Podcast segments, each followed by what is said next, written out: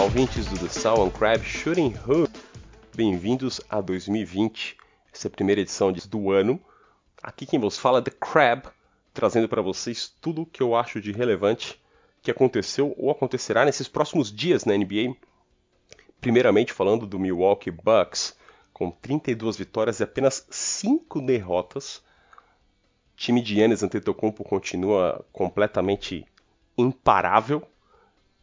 Yannis vem tendo a melhor temporada que eu me recordo recentemente, não só estatisticamente, né? Fácil você falar de números quando a gente comenta sempre como as regras da NBA mudaram para que você tivesse um jogo que fluísse muito mais.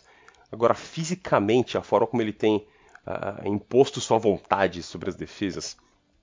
Inclusive o Shaq nessa semana acabou falando que se quem duvida que ele conseguiria jogar nos dias de hoje, ele disse: "Eu jogo atualmente, meu nome é Yannis Antetokounmpo". É lógico que o Shaq na parte da carreira dele que a gente mais se lembra, ele já era um monstro ali de quase 150 quilos para mais, onde ele atropelava todo mundo, ficava plantado no garrafão.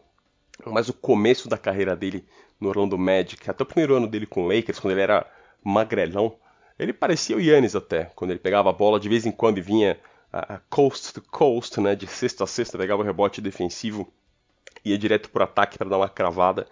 Ele realmente lembrava. Dá para pensar, talvez se o Shaq jogasse nos dias de hoje, o estilo dele fosse parecido com o do Antetokounmpo, principalmente porque naquela época um pivô como ele não desenvolvia habilidade, uh, drible e arremesso, e hoje um cara como o Antetokounmpo treina isso.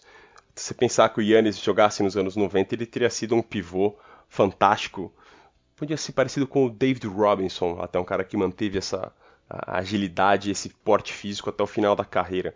Mas realmente o que estamos vendo com o Yannis é algo sensacional.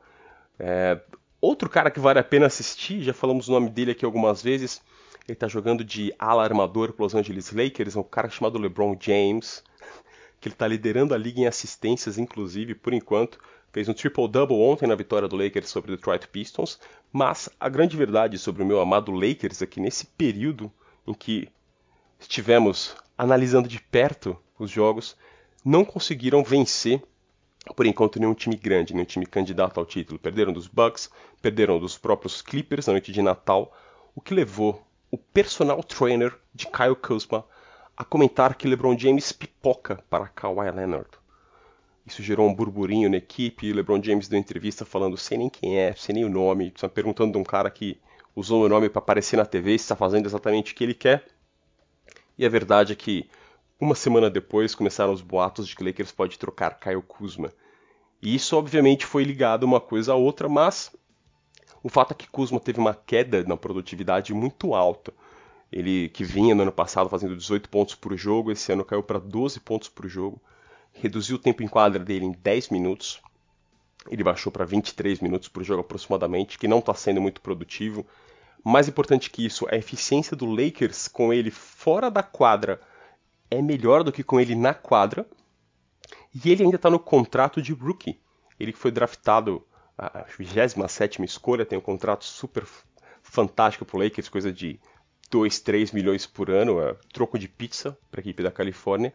E agora eles têm que pensar se é a hora de trocar o Kyle Kuzma enquanto ele ainda tem algum valor para outro time que vai dar mais minutos em quadra para ele. Como você pode ver, um jogador como Brandon Ingram e o Lonzo Ball, que foram para o New Orleans Pelicans, e o Lakers estimava que o Kuzma era melhor do que o Brandon Ingram, por isso eles não aceitaram incluir o Kyle Kuzma na troca com o Anthony Davis. Só que ele vê o Brandon Ingram fazendo 25 pontos por jogo, jogando demais, e o Kuzma vindo do banco fazendo 12 pontos mal e porcamente. Então o Lakers tem que tomar essa decisão o mais breve possível, porque dentro das derrotas que o Lakers teve, que fica muito clara que faltou um armador na equipe. Apesar do LeBron estar tá liderando a equipe com 10 assistências por jogo, tá armando muito bem, nos jogos que o Lakers perdeu é muito claro que quando chega ali no quarto período, o ataque do Lakers fica completamente estagnado, geralmente o adversário marca uma zona e o LeBron fica batendo a bola, mastigando ela na linha de três e jogando ela quase que sem direção.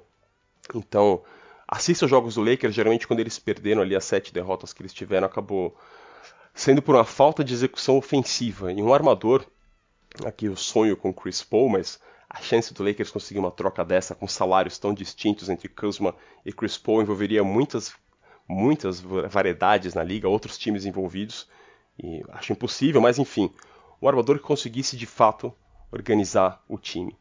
Uma possibilidade é Derrick Rose, que ia reservar esse último espaço para falar sobre ele.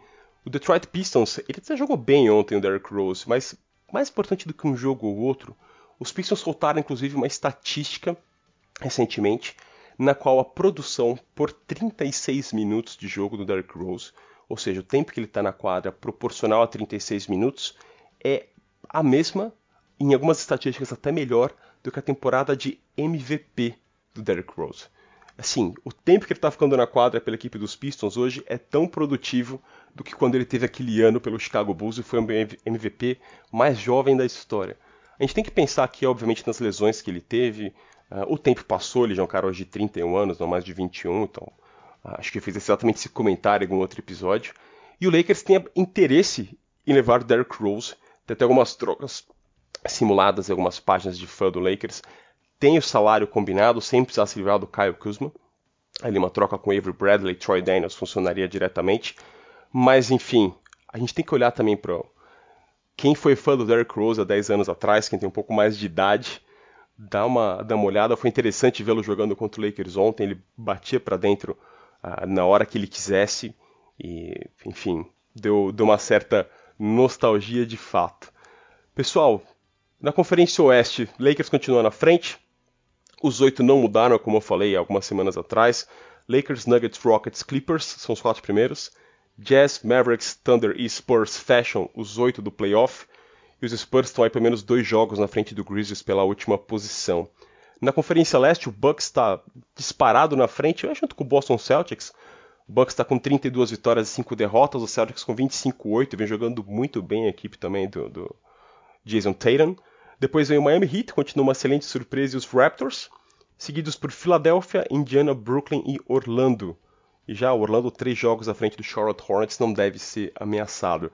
Então, por enquanto, a minha previsão aqui de meados de dezembro se manteve, não há mudança nos oito de cada lado. E vamos acompanhar durante a semana. Salon Crab de volta com vocês para 2020. Siga a gente, clica lá, escuta nós e um abraço. Valeu!